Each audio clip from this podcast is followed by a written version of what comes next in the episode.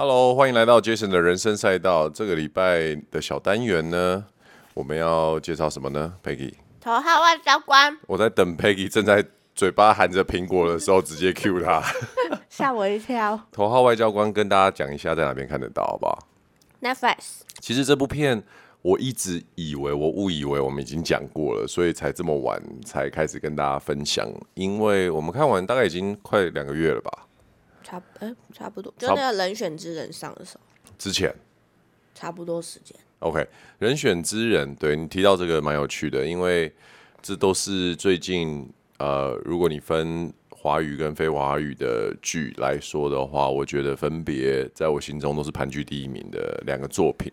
嗯、那人选之人，哎，我们讲过人选之人了吗？讲过啦。Oh, OK，好哇，居然还没讲过这个最佳外交官，是头号外交官。我每次都讲最佳外交官，Diplomat。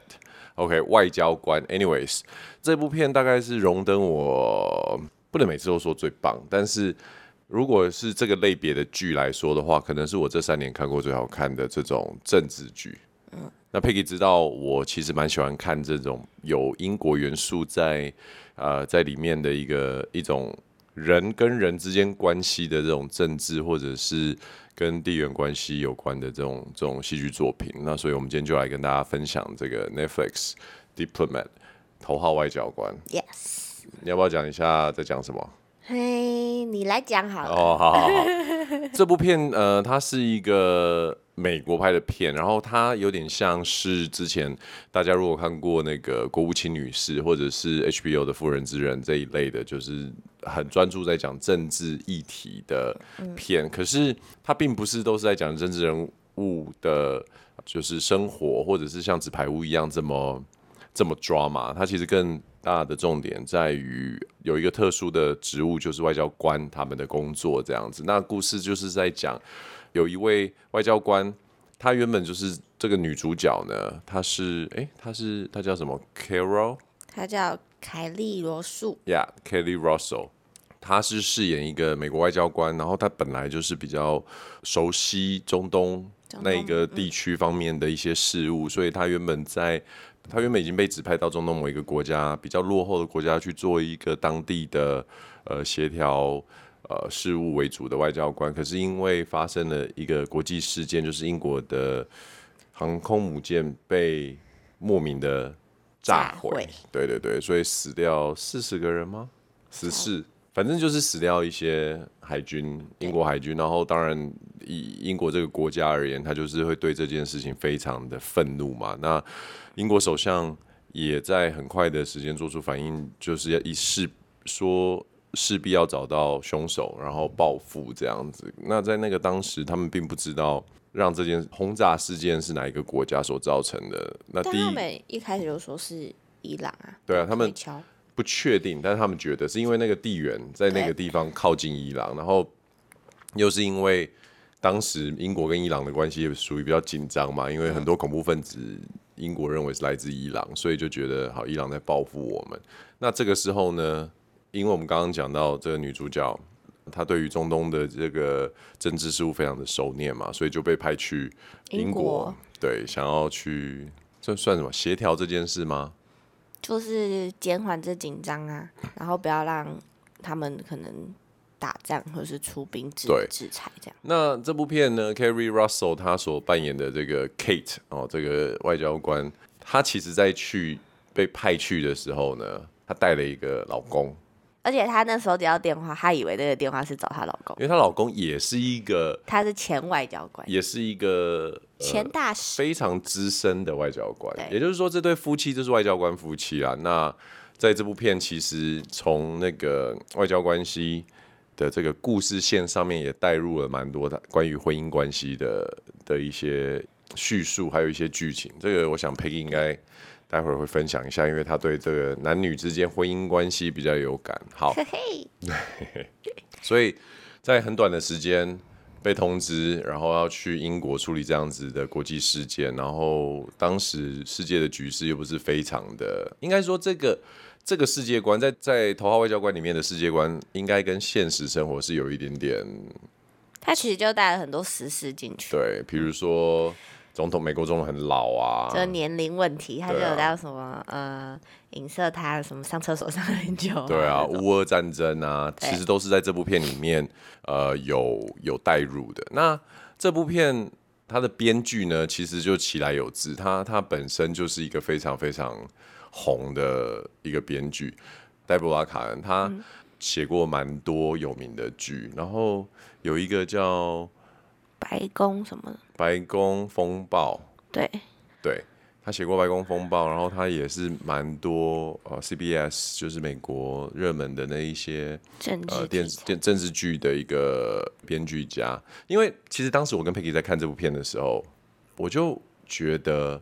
这部片的编剧应该蛮厉害的，因为他们的台词啊，还有剧情的紧凑度，而且他可以把很多历史故事写进去。对，我我觉得这种编剧他不是只是写故事，因为他的故事必须要建立在真实的现实上，很多就是历史资讯，对，才能写这些东西。还有他讲话的对那个、啊、台词啊，你不是很喜欢？我要开始就是进入，就是为什么要很推荐这个《头号外交官》这部片呢、喔？因为哇，这部片如果你智商蛮高的话，哎、欸，你不能这样说，你会很喜欢哦。我我必须要这样讲，因为我觉得这部片不是无脑，他就是在影射我智商低。呃、你去网网络上看哦，《头号外交官》这部片的影评前面都会接“烧脑”这两个字。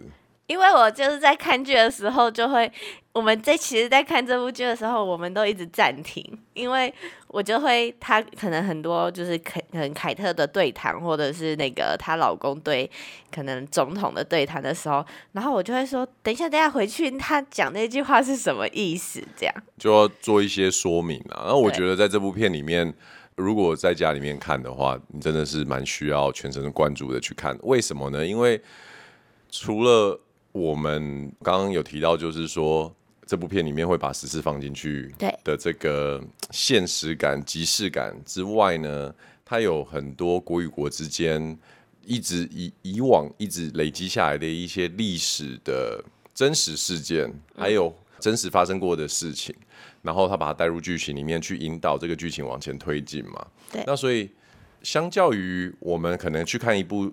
新的剧，然后这个剧它是有某一种世界观，所以我们从看的开始接纳一个新的世界观，然后到这部剧的结束，你其实不太需需要动脑吗？不，不是动脑，就是强求说这个世界观有多有逻辑哦。比如说钢铁人或超人，你就是知道说啊，在那个世界里面。就是会有一个会飞对抗地心引力，然后眼睛会发出镭射光的人，或者是有一个非常有钱的军火贩子，然后有一个钢铁人的 suit。但是我觉得政治剧贴近现实电视的政治剧好看的点，就是在于它其实不太能乱讲。对，因为观众虽然没有意识到，但是你自己的潜意识你会晓得说，就像这样的剧，你总不能它设定英国的旁边是俄罗斯吧？对。你你懂吗？就是说逻辑还是要通，对，很多逻辑还是要通，而这些逻辑，观众千千万万，你要去顾及几乎这大部分的人对于现实世界跟虚拟，就是影剧世界你所编出来的世界的那个 结合，嗯，这其实是你仔细想，这是一个非常难的地方。那讲到 Peggy 刚刚所说的，他会一直问这个问题，就是因为。有很多剧里面，他认为观众已经，因为他观众主要是西方世界嘛，所以他认为观众比较了解或熟悉的东西，可能对于我们亚洲的观众来说就不是这么的的熟，更别说任何、嗯、呃影剧作品扯到跟英国相关的东西的时候，嗯、哇，你就会发现到这个充满数百年皇室历史的这个国家，它真的是不简单的。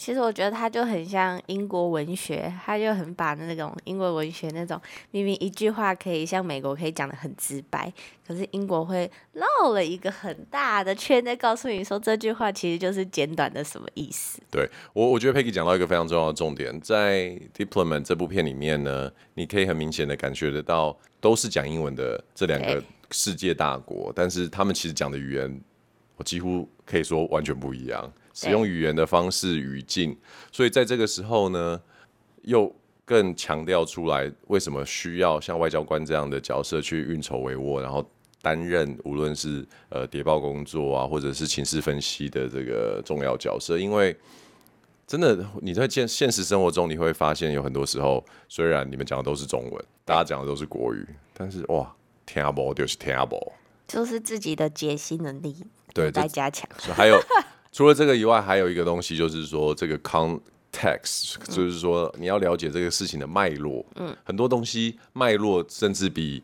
说出来的话。还要还要更重要，所以我这部片 Peggy 看的真的是蛮卡的。我很少看到 Peggy 有一部片一直暂停，一直暂停，然后不太能滑手机，因为他一旦滑手机，只是瞄一下 IG，大概就完全接不上。好，那我们回到这个这部片的一些一些剧情哈，就是说在这里面有几个点去展现，就是说这个外交官在。被派驻到国外的时候的的一些有趣的事情，我觉得其中一个东西就是他们放了蛮多的篇幅在一开始，因为从美国来一个美国的女性外交官来当担任美国大使嘛，对，然后第一件事情他们要求她干嘛？换衣服。对，为什么要换衣服？因为他们要安排她就是上杂志嘛，有点像是假设今天有一个，就像前阵子我们看到那个呃在台 AIT 的长官吧，去逛宁夏夜市，嗯、就是它是一个什么？宣传手法，对，公关手法，嗯，然后，但是因为我们的女主角 Kate，她就是属于很务实的人啊。你讲的很好，我觉得你这个词做的非常好。稍微讲一下这个角色的建立哈，Kate 在这个前面第一集、第二集的时候，其实我在建立我们观众对她的人设。嗯，哇，Peggy 对于他包包斜背这件事情超级无法接受，因为 Kate 就是属于一个。他的人设，我觉得他在里面做的呃角色工作非常的好，因为他就是比较大拉拉，甚至有点邋遢的外交官。那为什么外交官会有邋遢？可能你大家想象的是哦，我们要去晚宴啊，然后光鲜亮光鲜亮丽啊。可是因为他是属于中东地区的，所以会比较你会感觉身体上就灰灰的。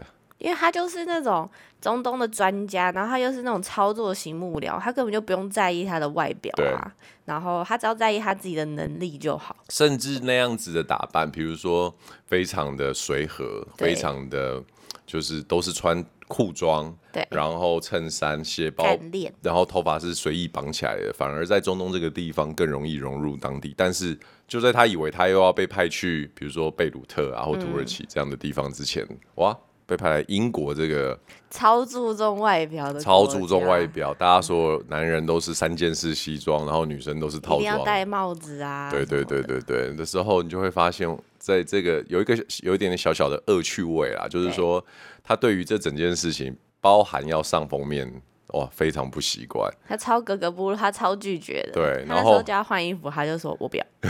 在这部片里面就有很多这个，虽然。听起来就是从我们的叙述里面听起来就只是好像他在闹别扭，可是事实上在这部片里面每一个动作、每一件事情、衣服的颜色，你跟谁讲话，这个讯息的传递，它都是有其中的含义。然后我觉得反而编剧在选择用这样子的题目，就是单纯的希望这个美国外交官哦 Kate 去换上一个他不适应的衣服这件事情，去表达出。他对这个环境有多么格格不入，而他对于这个格格不入的环境又怎么用自己的方式去，无论是适应或者是在里面做一些挣扎，嗯，然后他同时还要面对英国的外交部门，同时还要面对其实像是中东他们的情报组织网，然后甚至他在外交官的身份下，他因为刚刚 Peggy 有讲他是务实性的那个操作幕僚，操作幕僚，所以。他其实有一点点在做的东西是第一手的，去直接跟情报来源或消息来源去做接触。对，OK，所以我我觉得这个编剧在做这样子的一个设定的时候，他并不是在拍他有多糗，或者是一个一个好笑的片段，反而是在一部分的人就是完全假设我们讲光谱有一。的两边，一边是外交光谱，就是说我们要做一个形象；一边是操作光谱，就是我们实际上做事。他怎么样一直不断的在这两边去找到一个平衡，然后去做一个无论是妥协，或者是借由满足，比如说外交光谱的人，就是英国这边的这些公关的人士或者操作的外交官，他们想要把它包装成一个比较好的样子，借由满足这些人去得到。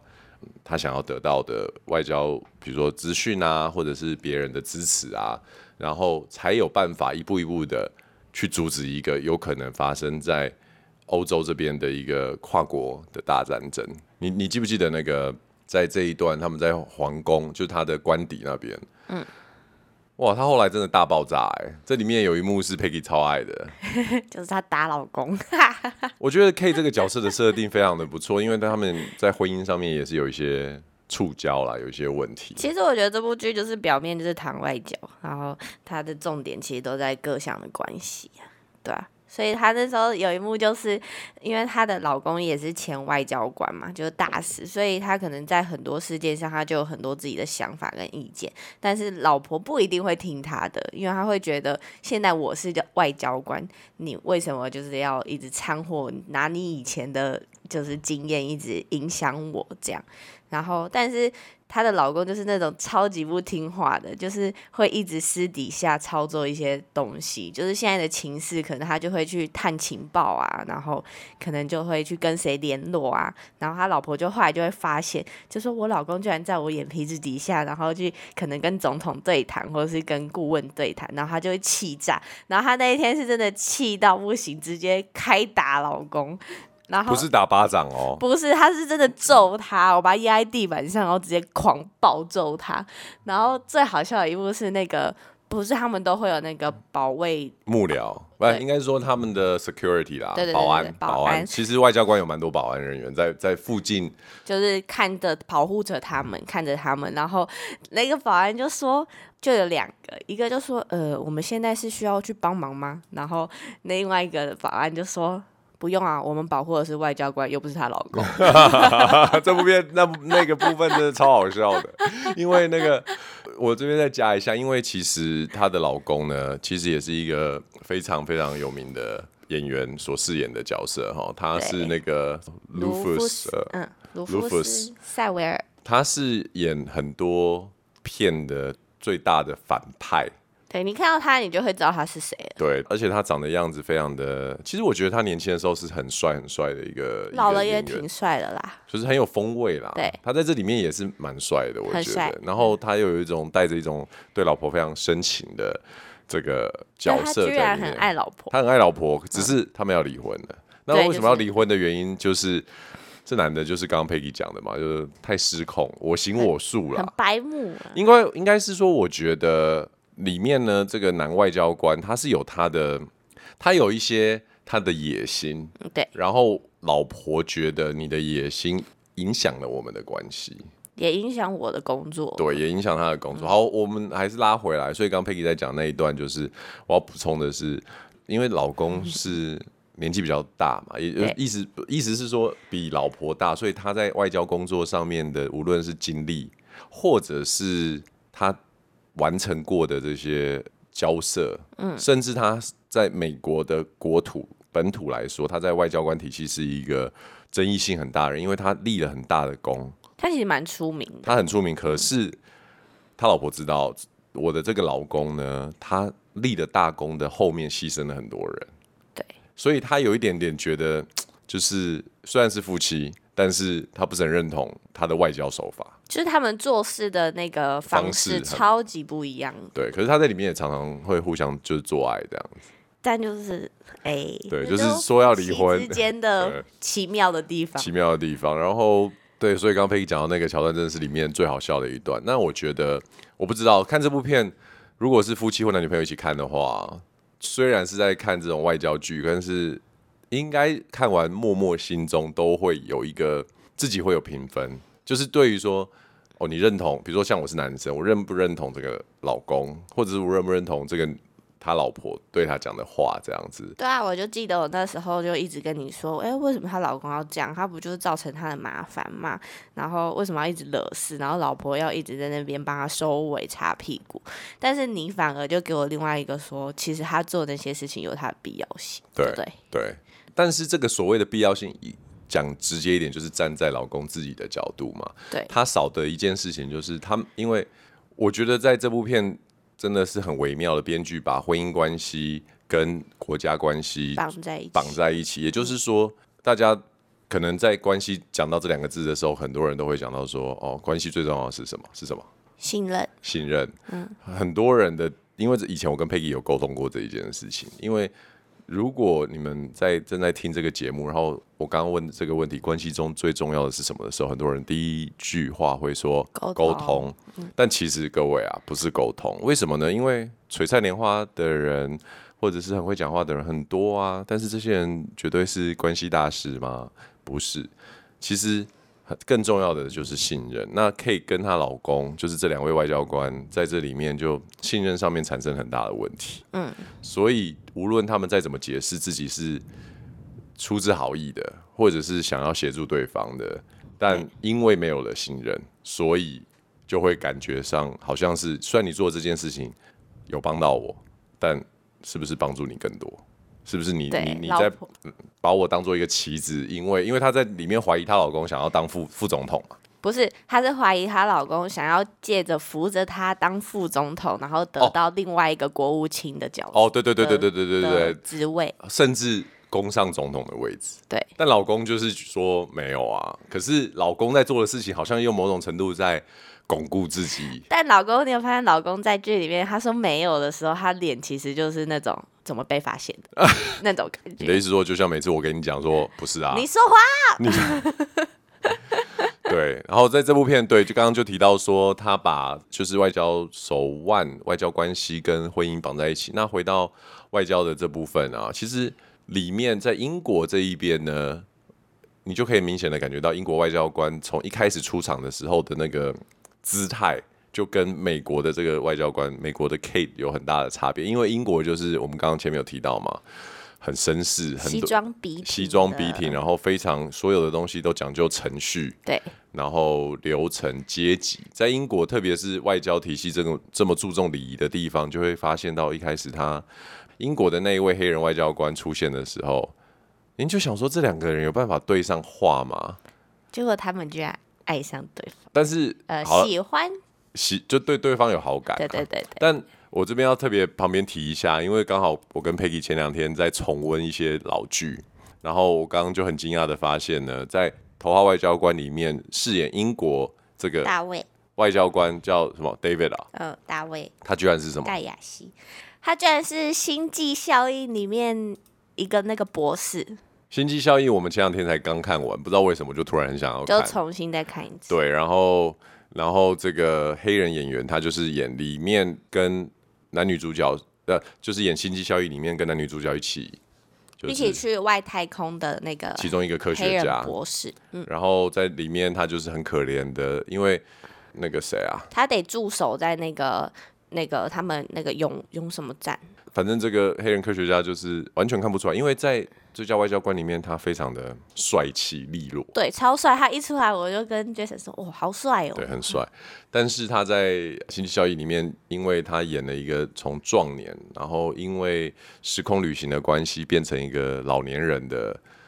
科学家，对对，对，所以那种头都秃啦、白了，然后我根本没认出他哎。对，然后当刚刚我们在做功课的时候，发现是这个演员的时候，觉得哇，这真的是很强的一个演员呢。对，就是我完全不知道他是谁。对，我觉得像我们在做这种影剧分享的时候，因为要做功课，常常就会发现有一些演员虽然不像那种一线。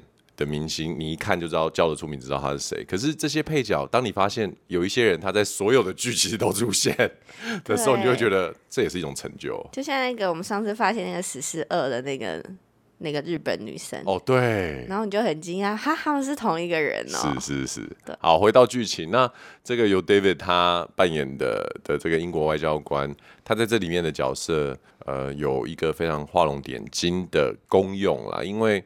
呃，我觉得英国，反正听众只要知道英国，你只要讲到英国，它就代表什么？复杂，就是它有非常多的潜台词在，无论他们人，或者是语言，或者是作品，或者是服装，anything 有去英国的过的人，或者是熟悉英国事务的人，应该都会明白我在说的这个东西是什么。同样都是英语系的国家，但是英国由于他们的历史、他们的文化，还有他们人与人交往的方式，所以其实在这部片里面，我觉得很棒的是，呈现的演员他们都有把那样子的 sophisticated 是什么意思？复杂的呃程度把它表现出来。比如说，Peggy 很很常在那个看的时候就，就他们这才刚讲完一个台词，交流完之后，我就会暂停，暂停，我就说他刚讲那句话到底什么意思？比如说像有一个那个有一句对谈，就说你就像是一个巧克力掉到一堆奶油里面的对话，然后我就想说这句话到底是什么意思？干嘛突然在就是吃东西的时候讲的这句话？然后我就想说奇怪，他桌上也没有巧克力啊，也没有奶油啊，为什么他要说巧克力掉到奶油里面？对，这这一幕我觉得很有趣，因为因为我我其实，在看剧的时候是会蛮专注的。那但是 Peggy，因为我知道他在看这部片的时候比较吃力一点，嗯、那。他就问了我这个问题。那那一幕是我记得是这个黑人外交官，他带宾客来到那个他的官邸，对。然后他有个妹妹嘛，对不对？对。然后他妹妹当然也是黑人。然后他们在对话对话当中就讲到了这样子的一个一个比喻，嗯。然后就是什么巧克力掉到一堆奶油里，奶奶油里。然后 Peggy 就问我，其实当时我没有多想，因为我就是我已经进入那个那个剧情了。嗯、然后 Peggy 问我的时候，我也没有多想，我就脱口就说。很正常啊，因为这全部的人人员，无论是呃外交的团队，或者是在你现在看到的画面，就是只有一个黑人啊，那其他都是白人。因为英国本来就是一个白人为主的社会。对，然后我就哦，对，其实当 Peggy 哦的时候，我自己也哦，我怎么会知道？那个点之后，我才意识到哦，原来文化的怎么讲？你对文化的认识会影响了你在。看很多东西的的角度还有感受，嗯、然后所以从那一次之后，我在看这部片的时候，我就会比较有意识的去拉出一些对谈啊，或者是他们在做的一些事情，解释给 Peggy 听。我觉得也蛮有趣的，就是你可以边边聊天，然后边看剧。就像那个很多时候，那个有有的时候我会突然问 Peggy 说：“哎、欸，你觉得他们两个关系怎么样？”比如说这角色跟角色刚开始的时候，然后我记得有有一次，我忘记是这部片还是。别的，反正就是有 A 跟 B 嘛，A 走进一个场景，然后 B 看到他，然后就一脸很不屑的说：“你怎么还没死？”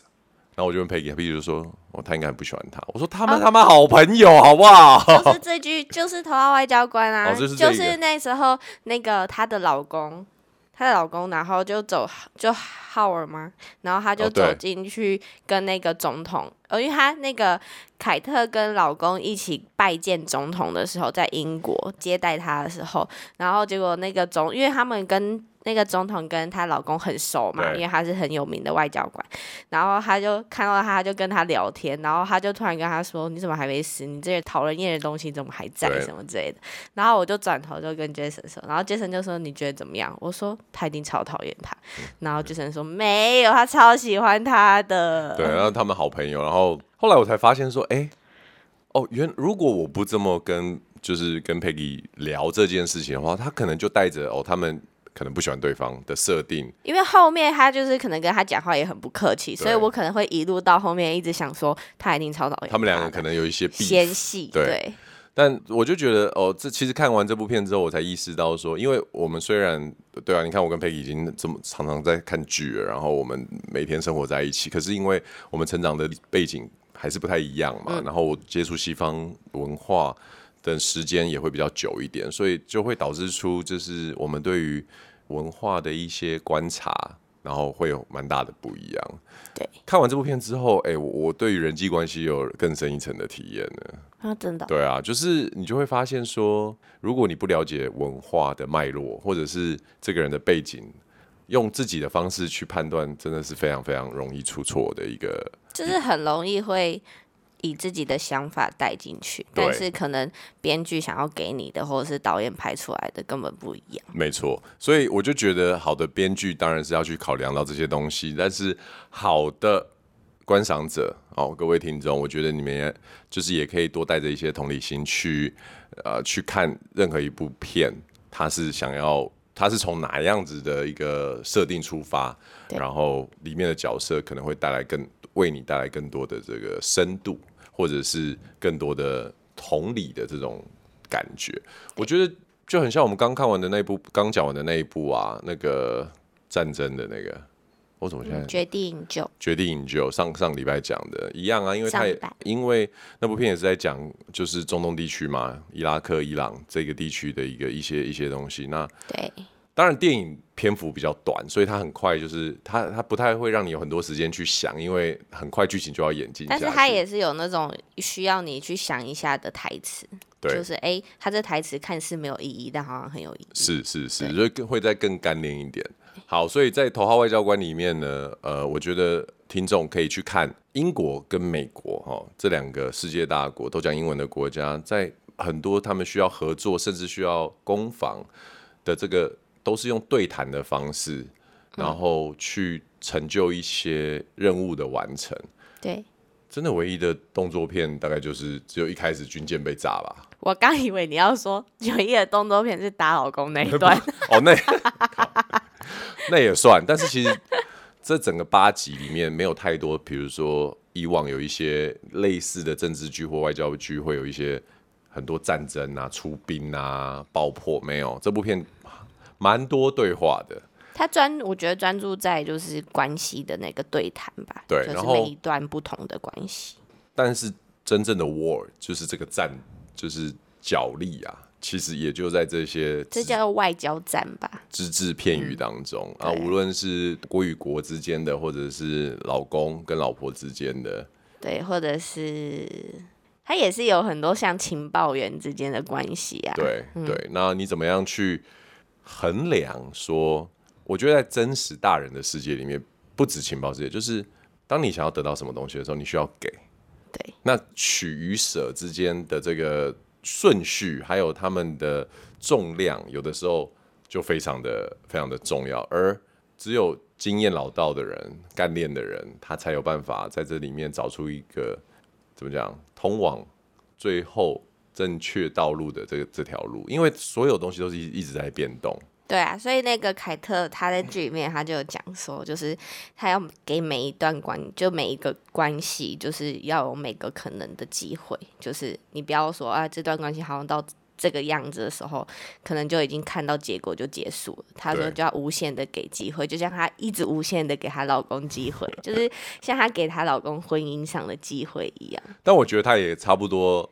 这我必须要说，因为我我我记得我跟佩奇讲讲过，我很喜欢的一句话是那个美国总统嗯讲的那一句话，嗯、就是 trust but verify。对，就是我我们在任何关系里面，我都会建议大家带着信任，但是确认。这两个有时候听起来有点矛盾，你信任的为什么要确认？可是更多的时候，你你交谈的对象，嗯，他没有在说谎，他告诉你的东西是他真心相信的。可是，也许他真心相信的东西本身就是一个错误的资讯。对，好，所谓的比如说二手的看法，或者是别人转述的所谓的事实，哦在这边有两只手指头做出了那个 quotation mark，没有什么东西是完全没有打折的转述，甚至当事人讲出来的话，有可能也因为他的感觉。或者是他的记忆的关系有一些些的影响，所以我个人很喜欢看这一类的这种很多对谈，然后关系、外交关系、国与国关系，甚至感情关系中的这个剧。其中一个原因就是因为我从我一直不断的看到，就是说 trust but verify 这件事情的重要性。好，那你还有什么要分享的？没有。那你觉得推荐吗？超推，尤其是打老公那一段，大家一定要看。好，那我们这礼拜的那个呃杰森人生赛道小单元影剧分享就到这边了。我是 Jason，我是 Peggy。好了，我们下礼拜见了，拜拜，拜拜。